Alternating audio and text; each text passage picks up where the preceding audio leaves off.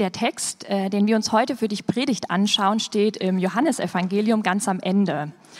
Ähm, vielleicht kennen manche von euch die Begebenheit. Äh, Jesus ist gerade gestorben und auferstanden und die Jünger sind noch nicht recht mit der neuen Situation äh, klargekommen. Sie sind wieder zurück an ihre Arbeit gegangen als Fischer. Sie haben die ganze Nacht gearbeitet, aber nichts gefangen. Und am nächsten Morgen steht eine Person am Ufer. Es ist Jesus. Die Jünger erkennen aber noch nicht, dass es Jesus ist. Er sagt, dass sie die Netze nochmal auswerfen sollen. Das tun sie und fangen eine große Menge. Und dann wird ihnen klar, dass das Jesus ist, der am Land schon auf sie wartet, ein Feuer gemacht hat und sie zum Essen einlädt. Und danach ergibt sich das folgende Gespräch. Als sie gegessen hatten, sagte Jesus zu Simon Petrus, Simon, Sohn des Johannes, liebst du mich mehr als irgendein anderer hier? Petrus gab ihm zur Antwort, Ja, Herr, du weißt, dass ich dich lieb habe. Darauf sagte Jesus zu ihm, Sorge für meine Lämmer. Jesus fragte ihn ein zweites Mal, Simon, Sohn des Johannes, liebst du mich? Petrus antwortete, Ja, Herr, du weißt, dass ich dich lieb habe. Da sagte Jesus zu ihm, Hüte meine Schafe. Jesus fragte ihn ein drittes Mal, Simon, Sohn des Johannes, hast du mich lieb? Petrus wurde traurig, weil Jesus ihn nun schon zum dritten Mal fragte, hast du mich lieb? Herr, du weißt alles, erwiderte er, du weißt, dass ich dich lieb habe. Darauf sagte Jesus zu ihm, Sorge für meine Schafe. Ich möchte dir etwas sagen. Als du noch jung warst, hast du dir den Gürtel selbst umgebunden und bist gegangen, wohin du wolltest. Doch wenn du einmal alt bist, wirst du deine Hände ausstrecken und ein anderer wird dir den Gürtel umbinden und dich dahin führen, wo du nicht hingehen willst. Jesus deutete damit an, auf welche Weise Petrus sterben würde und dass durch seinen Tod die Herrlichkeit Gottes offenbart würde. Er schloss, indem er sagte, Folge mir nach. Guten Morgen, mein Name ist Steffen, ich gehöre hier zum Team der Pastoren, für die, die mich nicht kennen. Und wie gesagt, wir haben vor zwei Wochen diese kurze Serie angefangen, wie wollen wir leiten, als Vorbereitung, als biblische Grundlage für die Berufung der neuen Kirchenleitung, damit ihr auch so ein bisschen Kriterien an der Hand habt, nach was suchen wir eigentlich, damit wir dann auch die von Gott berufenen Leute finden und vorschlagen und auswählen und berufen können. Interessanterweise habe ich in den letzten Wochen gemerkt, wenn die Bibel über Kirchenleitung spricht, über Älteste, dann sagt sie sehr wenig über Kompetenzen, aber sehr viel über Charakter und Persönlichkeit. Und ich weiß nicht, wen du im Kopf hast, welche Kriterien du im Kopf hast, wenn du an deine Lieblingskandidaten für die Kirchenleitung denkst und warum du sie im Kopf hast. Vor zwei Wochen haben wir uns angeschaut, dass Demut ein Charakterzug ist, der für Leiter wichtig ist. Wie wollen wir leiten? Demütig. Letzte Woche verantwortlich und heute, wie gehört, vertrauend. Und bevor wir in den Text einsteigen, möchte ich gerne noch beten. Himmlischer Vater, du gibst uns Texte und gibst uns Einblick in Begegnungen die irgendwie auch etwas wunderlich sind. Aber du hast uns was zu sagen und deswegen hast du sie uns überliefert. Und ich bitte dich, dass du uns jetzt Augen und Ohren und Herzen öffnest. Sprich du zu uns und zeig uns was von dir. Amen. Es gibt unfassbar viele Berichte in der Bibel über Leiter und von Leitern und ich hatte ein bisschen Schwierigkeiten, mich zu entscheiden, welchen wähle ich jetzt aus, damit es nicht wirkt, als hätte ich einen Text ausgesucht, um genau bestimmten Menschen irgendwas zu sagen. Und ich bin dann bei diesem Text hängen geblieben, bei dieser Bibelstelle. Das ist ein bisschen wie so ein Einblick in eine Reha-Klinik oder in eine Reha-Situation. Petrus Wiederherstellungsmoment als Jünger, als Nachfolger, als Leiter und ich weiß nicht, was du von Menschen hältst, die dir dreimal hintereinander dieselbe Frage stellen. Das ist ja schon auch ein bisschen komisch. Was hat Petrus zu einem geistlichen Leiter gemacht? Welche Kompetenzen hat er mitgebracht? Falls du nicht genau weißt, wer Petrus ist, sollst du dich trotzdem inkludiert fühlen. Hier ein paar Hintergrundinfos zu Petrus. Sein ursprünglicher Name war Simon. Er war Handwerker im ersten Jahrhundert, selbstständiger Fischer in Israel am See Genezareth, wie auch schon sehr wahrscheinlich sein Vater, also ein Familienbetrieb, und auch sein Bruder Andreas war in diesem Handwerk tätig. Petrus war verheiratet und besaß ein Haus in Kapernaum. Und sehr wahrscheinlich war er einer der Jünger von Johannes dem Täufer, bevor er Jünger Jesu wurde. Und in Kontakt zu Jesus gekommen ist er durch seinen Bruder Andreas. Und als er Jesus getroffen hatte, hat Jesus ihn relativ schnell persönlich angesprochen und eingeladen, ihm nachzufolgen, mit ihm zu gehen, ihn besser kennenzulernen. Und das ist die erste interessante Geschichte. Jesus macht aus ganz gewöhnlichen Menschen seine Nachfolger. Er macht aus einem Handwerker einen Jünger. Er macht aus einem Fischer, so sagt er es, einen Menschenfischer. Und zusammen mit elf anderen Männern gehört dann Petrus zu dieser Gruppe, die wir die Apostel oder Jünger nennen, zwölf insgesamt, also die engsten Freunde und Nachfolger von Jesus. Und wenn es im Neuen Testament irgendwo eine Aufzählung dieser zwölf Apostel gibt, wer steht immer an erster Stelle? Petrus. Er hat diese Rolle angenommen, er war so der Leiter, der Anführer, hat sich auch entsprechend verhalten, er war impulsiv, Petrus war begeisterungsfähig und er war hingegeben. Manchmal hat er geredet und gehandelt, bevor er nachgedacht hat. Das musste er dann nachholen. Ich habe vor vielen Jahren mal jemanden gehört, der hat gesagt, Petrus war der Benjamin Blümchen unter den Aposteln. Wenn er aufgetaucht ist, erstmal, hier bin ich, und dann hat er angefangen irgendwie nachzudenken. Was davon hat ihn zu einem geistlichen Leiter gemacht? Er hatte manche Kompetenzen mit Sicherheit, er hatte manche Begabung, vielleicht Führungsqualität, aber sein Charakter, Jesus hat scheinbar mehr in ihm gesehen, noch mehr. Schon bei der ersten Begegnung zwischen Jesus und Petrus spricht er ihn an und ändert seinen Namen. In der Antike wurden Namen anders als häufig heute nicht nach dem Geschmack oder nach dem Klang oder nach irgendwie nach Trend ausgesucht, sondern nach Bedeutung, nach Inhalt, nach Berufung. Und Jesus sagt zu ihm, in Johannes 1 können wir das nachlesen, du bist Simon, der Sohn des Johannes, also das Simon wurde nochmal spezifiziert. Es gab viele Simons, Sohn des Johannes. Du sollst Kephas heißen. Kephas ist hebräisch, die Übersetzung von Petrus und Petrus heißt Fels. Und als Jesus einige Zeit später seine Jünger fragt, Leute, sagt mal, was sagen eigentlich die Leute, wer ich bin? Für wen halten sie mich eigentlich? Und für wen haltet ihr mich?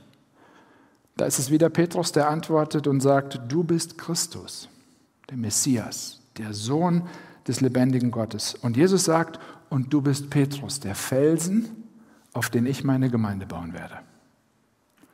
Und hier ist ein ganz wichtiger Hinweis in diesem Satz für Leiter, für Gemeindegründer, für Pastoren, für Kirchenleitung, Wer baut hier Gemeinde?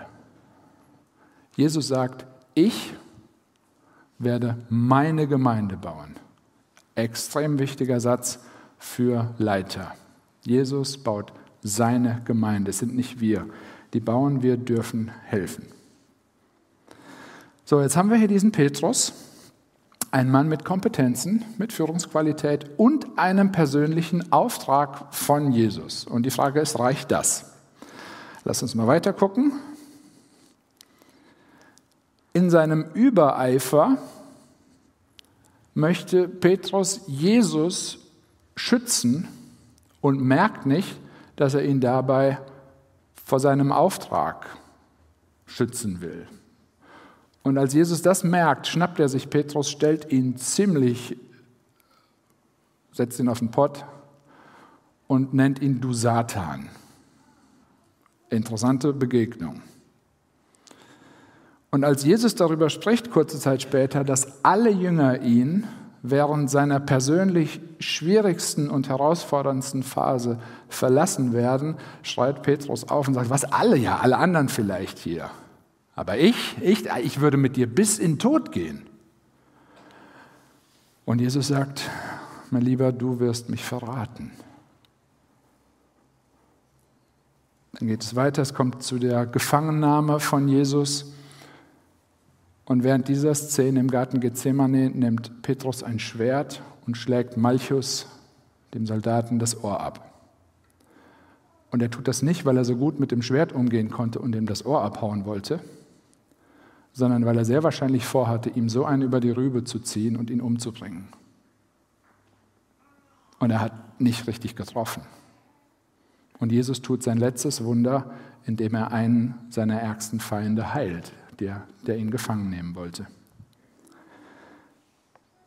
Kurze Zwischenfrage, würdet ihr so jemanden zum Ältesten im Hafen berufen wollen nächstes Jahr?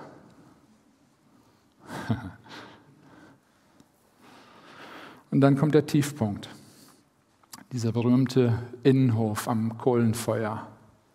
Petrus, du bist doch auch einer von denen, die bei Jesus. Ich, keine Ahnung, wer das ist. Doch, ich habe dich doch gesehen, du warst bei ihm. Nein. Petrus, du, und dann der krähende Hahn. Und der Blickkontakt mit Jesus. Und der Schmerz. Und das Bewusstsein über das eigene Versagen, über die eigene Feigheit und über die eigene Unbrauchbarkeit als Nachfolger. Und er haut ab und an einer Stelle heißt es, er weinte bitterlich. Und irgendwie habe ich den Eindruck, es wird nicht gerade besser mit ihm. Ich weiß nicht, wo du vielleicht in letzter Zeit versagt hast. In der Beziehung mit Jesus, in der Beziehung deiner Familie, im Erreichen deiner eigenen Ziele, bei Prüfungen, moralisch. Und vielleicht war es dieses Versagen, was bei dir dazu geführt hat, für Kirchenleitung lasse ich mich nicht aufstellen, dafür komme ich nicht in Frage. Oder du denkst das über jemand anderen. Und vielleicht plagt dich dein schlechtes Gewissen und du hast schlaflose Nächte und innere Ruhe. Und es ist genauso wie bei Petrus, der vor lauter Verwirrung über Tod und Auferstehung und diese Begegnungen gedacht hat mit den anderen, weißt du was, ich mache jetzt einfach wieder das, was ich kann. Und er hat wieder angefangen zu fischen. Und wenn du gerade an einem Punkt bist, wo du denkst, hier ist meine Geschichte mit Jesus irgendwie unterbrochen oder vielleicht sogar zu Ende oder auf dem Prüfstand oder auf dünnem Eis. Die Geschichte zwischen Jesus und Petrus hätte an dieser Stelle gut zu Ende sein können. Aber zum Glück gibt es Johannes 21 und es hört nicht mit Johannes 20 auf. An dieser Stelle hätte unter Petrus Leben einen Strich stehen könnten mit der Bemerkung, er hat sich stets bemüht. Aber leider hat es nicht gelangt. Wenn Jesus nicht noch mehr mit ihm vorgehabt hätte. Es gibt nur wenige Menschen, deren Versagen so bekannt geworden ist wie das von Petrus. Es gibt aber auch nicht viele Menschen, mit denen Gott noch so viel angefangen hat nach ihrer Wiederherstellung und die Gott noch so sehr gebraucht hat wie, wie Petrus. Und deswegen ist diese Geschichte, egal wo du gerade heute stehst und wie du gekommen bist, ist eine Ermutigungsgeschichte für dich.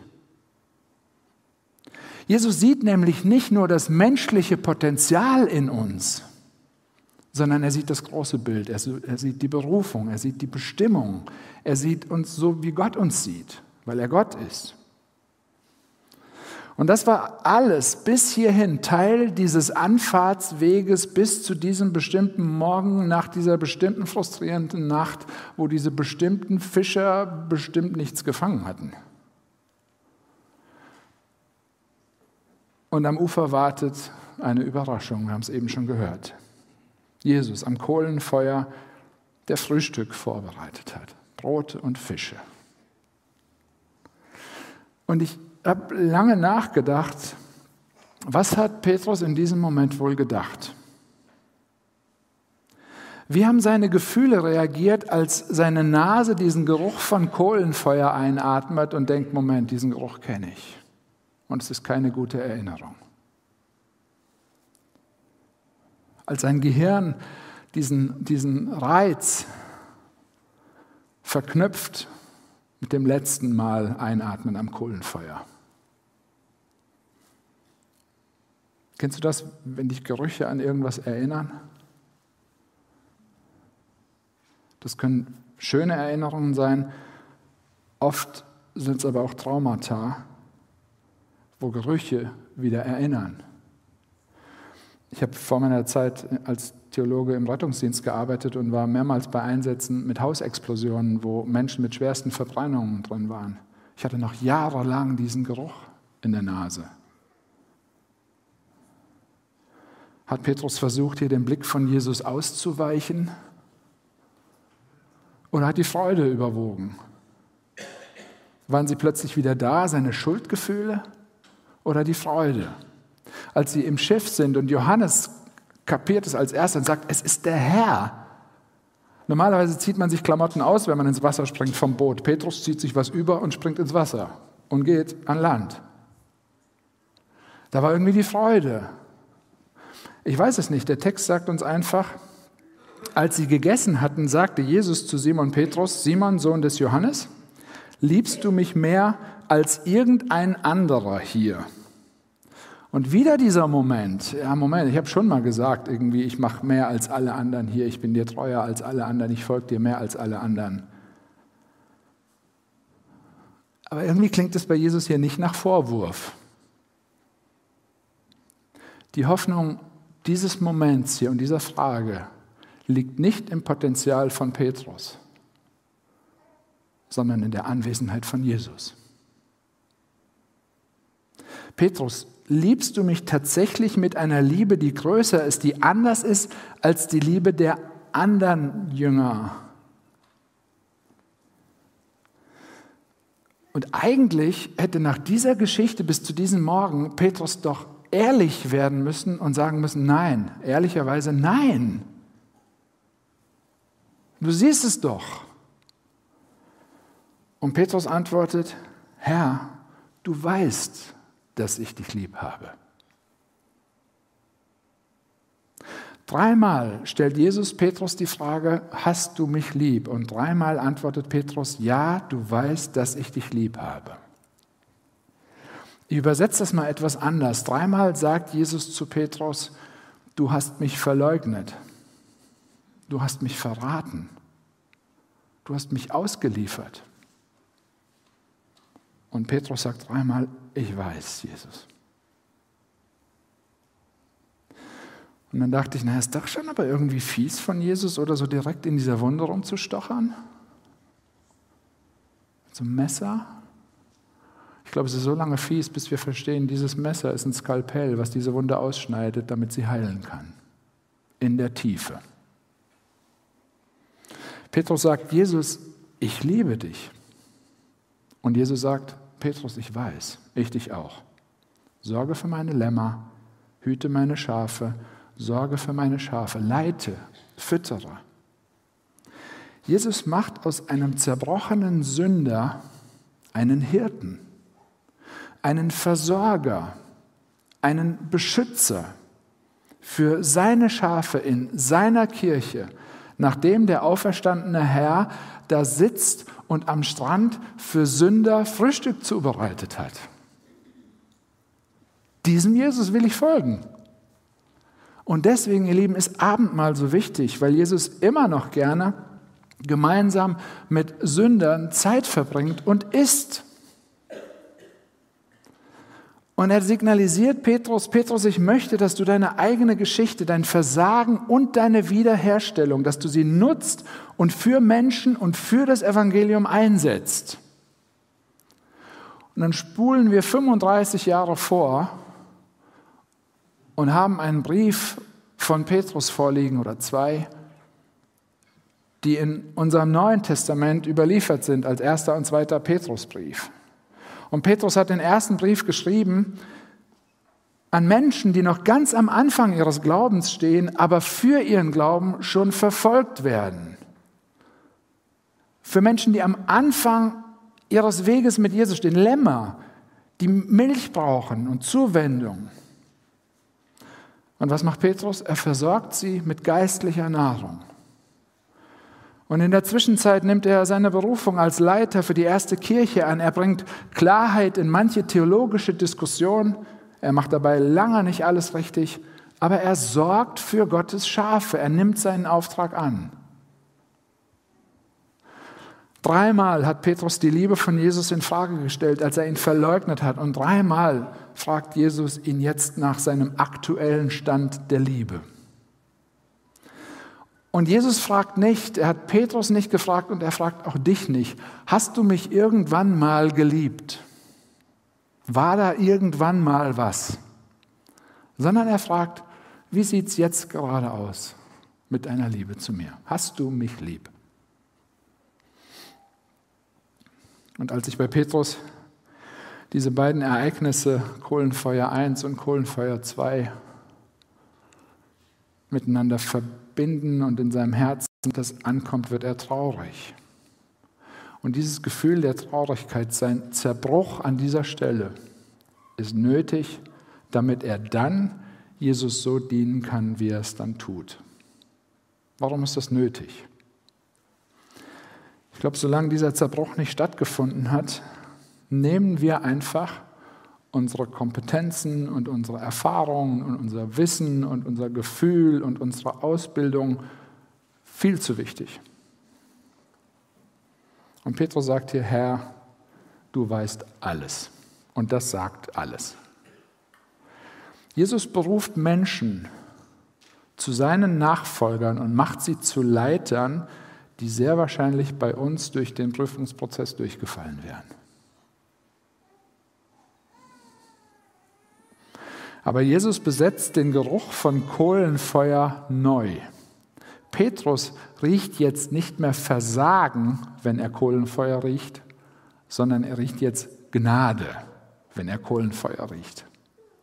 Jesus möchte seine Schafe, seine Lämmer, seine Kinder, seine Familie, seine Kirche, uns, für die er sich hingegeben hat, von Menschen gefüttert und versorgt und gehütet und beschützt haben, die nicht in erster Linie kompetent sind, sondern die ihn lieben und ihm vertrauen. Und Kompetenz ist auch hilfreich. Und Vertrauen wächst häufig am stärksten, in Krisen und durch Versagen und erfahrene Umkehr. Das sind nämlich die Momente, in denen uns Gnade und unsere Abhängigkeit von Gott extrem deutlich werden. Und davon handelt der zweite Petrusbrief, ist voll davon. Gott arbeitet gerne mit Menschen, die viel Versagen, aber auch viel Gnade erlebt haben. Mit Menschen, die viel Sünde und Bewusstsein über die eigene Sünde haben, aber deswegen auch viel Vergebung erlebt haben. Und mit Menschen, die große Schwächen haben und sich dieser Schwächen auch bewusst sind, aber viel von der Liebe Gottes erfahren haben. Warum? Weil Gott uns Menschen nicht nur zu sich zieht und dann aufhört, sondern weil er uns dann auch wieder zu anderen Menschen aussendet. Und zwar zu Menschen, die schwach sind und zweifelnd und suchend und niedergeschlagen und ängstlich und krank. Und wir können ihnen nur im Sinne von Jesus gnädig und liebevoll begegnen, wenn wir uns über unsere eigenen Grenzen und Schwächen und Schuld und Sünde und Versagen bewusst sind und das kennengelernt haben und genau darin Gottes Gnade groß geworden ist, weil wir sie erlebt haben. Das macht uns zu veränderten Menschen und diese Erfahrung macht uns zu veränderten Nachfolgern und veränderte Nachfolger macht Gott zu veränderten Leitern. Und durch uns alle macht er uns zu einer veränderten Kirche, die eine Stadt verändern kann, die etwas ausstrahlt, was über Kompetenzen und diese Sachen hinausgeht. Thomas Harry hat einen, ist ein Schweizer, der hat gerade, ich habe gestern ein, ein, Buch über Leiterschaft äh, zu Ende gelesen von ihm. Und er hat äh, geschrieben am Ende dieses Buches, wer führen will, muss nachfolgen können. Wer führen will, muss nachfolgen können. Nachfolge geht Leitung voraus. Und darüber spricht Jesus dann mit Petrus ab Vers 18. Da sagt Jesus, Petrus, du wirst nicht an Altersschwäche sterben, du wirst gar keinen natürlichen Tod sterben, sondern durch Hinrichtung für deine Glaubensüberzeugungen. Deine Liebe zu mir wird dich richtig was kosten. Und jetzt folge mir nach, vertrau mir. Dazu musste vorher diese Krise sein, um diesen Weg dann bejahen zu können. Der Hirtendienst Leitung, zu dem Jesus Petrus und seitdem viele andere Menschen beruft, wird für andere an Hingabe, an Demut und an Vertrauen zu Jesus sichtbar. Jesus sagt hier, wenn du einmal alt bist, wirst du deine Hände ausstrecken und ein anderer wird dir den Gürtel umbinden und dich dahin führen, wo du nicht hingehen willst. Was meint Jesus hier? Wann hat Jesus, der ultimative Hirte und Diener und Leiter und Freund, seine Liebe am deutlichsten gezeigt? Am Kreuz, als er seine Arme am weitesten ausgestreckt hatte für uns. Das war absolute Hingabe, ohne etwas dafür zu bekommen. Und in diesem Moment hat Jesus dafür gesorgt, dass Sünder von Gott bejaht und akzeptiert und angenommen und geliebt und, und Vergebung erfahren haben. Und Jesus zu folgen bedeutet, so wie er, andere Menschen zu bejahen und anzunehmen und zu lieben und zu akzeptieren und unsere Arme so weit aufzumachen, das kann ganz schön was kosten. Und das wird was kosten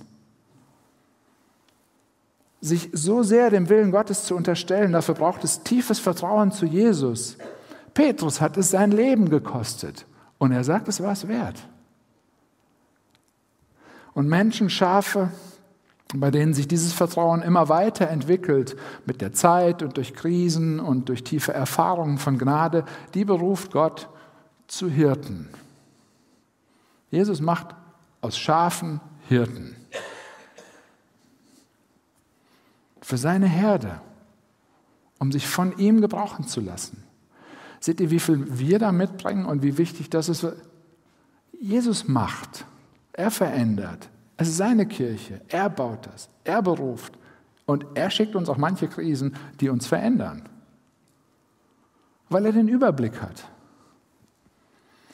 Und irgendwann in der zweiten Hälfte der 60er Jahre im ersten Jahrhundert wird Petrus für seinen Glauben gekreuzigt sehr wahrscheinlich unter Kaiser Nero in Rom. Und bei dem Kirchenvater Tertullian habe ich einen Hinweis darauf gefunden, dass Petrus gesagt haben soll, ich zitiere, soweit es überliefert ist, ich habe kein Problem damit, für meinen Glauben gekreuzigt zu werden, solange ihr mich kopfüber hinrichtet, weil ich nicht würdig bin, so gekreuzigt zu werden, wie mein Herr gekreuzigt wurde. Das ist ein veränderter Petrus. Das klingt total anders als der am Anfang unserer Geschichte. An ihm sehen wir die Kraft des Evangeliums und die Kraft von Gnade und die Kraft von Jesus. Und ich glaube, wir alle haben einen Petrus-Anteil in uns. Einen Anteil in uns, der es irgendwie möglich macht, dass wir gleichzeitig versuchen, Jesus zu vertrauen und ihn im selben Moment oder kurz danach auch verleugnen können. Und das bringt uns zurück zum Tod und zur Auferstehung von Jesus und der Notwendigkeit und dem, was Gott in uns sieht. Von außen und von uns aus können wir nie ausreichend treu genug oder hingegeben genug oder aktiv genug oder bescheiden oder kompetent genug sein, um uns Jesus zuzuwenden. Er muss sich uns zuwenden, wie er das auch bei Petrus gemacht hat. Und er macht es gerne. Und so wie er es bei Petrus gemacht hat, sichert er auch uns seine Liebe zu. Er legt sie in uns hinein und dann sendet er uns damit auf den Weg, damit wir das tun, wozu er uns berufen hat. Und das ist dann der Weg der Gnade, den zu gehen. Und bevor ich gleich als Abschluss einen Abschnitt aus dem ersten Petrusbrief vorlese, also dieses Vermächtnis von Petrus an Gemeindeleitung, noch eine kleine Ermutigung für die, die denken, boah, was war das, was ist das für ein langer Weg? Und Petrus, naja, der war dann halt doch irgendwie so direkt, lest mal weiter in Johannes 21, das ist total witzig, dass sowas auch in der Bibel steht. Direkt nachdem Jesus mit Petrus dieses Gespräch geführt hat, und der Petrus sagt, das wird deine Zukunft sein, dreht er sich um, sieht den Lieblingsjünger Johannes hinter sich und sagt, ja, was ist mit ihm? Sofort wieder weg von sich. Und Jesus sagt, Petrus, jetzt hör doch mal auf, dich ständig zu vergleichen. Es geht hier um dich und mich und nicht um die anderen und mich. Aber das ist noch so viel von diesem alten Petrus, was sich dann auch nach und nach verändert. So wie Aslan in den Narnia-Chroniken sagt, ich erzähle dir nicht die Lebensgeschichte von anderen Menschen, nur deine eigene. Ich lese aus 1. Petrus 5 von Petrus, einem Ältesten, an die Kirchenleitung. Jetzt noch ein Wort an die Gemeindeältesten unter euch. Ich bin ja selbst Ältester. Ich bin ein Zeuge der Leiden, die Christus auf sich genommen hat. Ich, ich habe aber auch Anteil an der Herrlichkeit, die bei seiner Wiederkunft sichtbar werden wird. Deshalb bitte ich euch eindringlich, sorgt für die Gemeinde Gottes, die euch anvertraut ist. Wie ein Hirte für seine Herde ergreift hier die Worte von Jesus auf. Seht in der Verantwortung, die ihr für sie habt, nicht eine lästige Pflicht, sondern nehmt sie bereitwillig wahr als einen Auftrag, den Gott euch gegeben hat. Seid nicht darauf aus, euch zu bereichern, sondern übt euren Dienst mit selbstloser Hingabe aus. Spielt euch nicht als Herren der Gemeinde auf, die Gott euch zugewiesen hat, sondern seid ein Vorbild für die Herde. Dann werdet ihr, wenn der oberste Hirte erscheint, mit dem Siegeskranz unvergänglicher Herrlichkeit gekrönt werden. Nach wem suchen wir? Nach wem sucht Gott? Nach wem sucht die Bibel, wenn wir über Leiter, Kirchenleitung nachdenken? Nach Menschen, die demütig sind und die vertrauen, die Verantwortung übernehmen wollen und die nachfolgen, aber die in erster Linie sagen, ja, ich, ich, ich habe dich lieb, Jesus. Ich weiß um meine Begrenzung. Bittet ihr mit für solche Hirten für uns als Herde.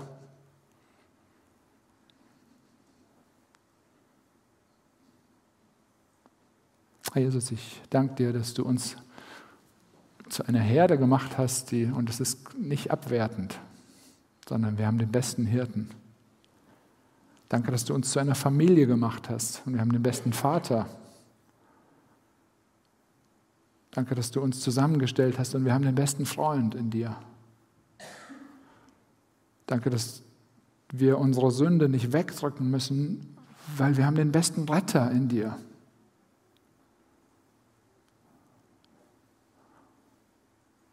Zeig du uns, was du in uns siehst. Zeig du uns, was deine Gnade und dein Evangelium aus uns machen kann. Und dann hilf uns zu verstehen, wie du mit uns umgehst. Und wenn wir es nicht verstehen, dann hilf uns dir zu vertrauen und dir zu folgen. Amen.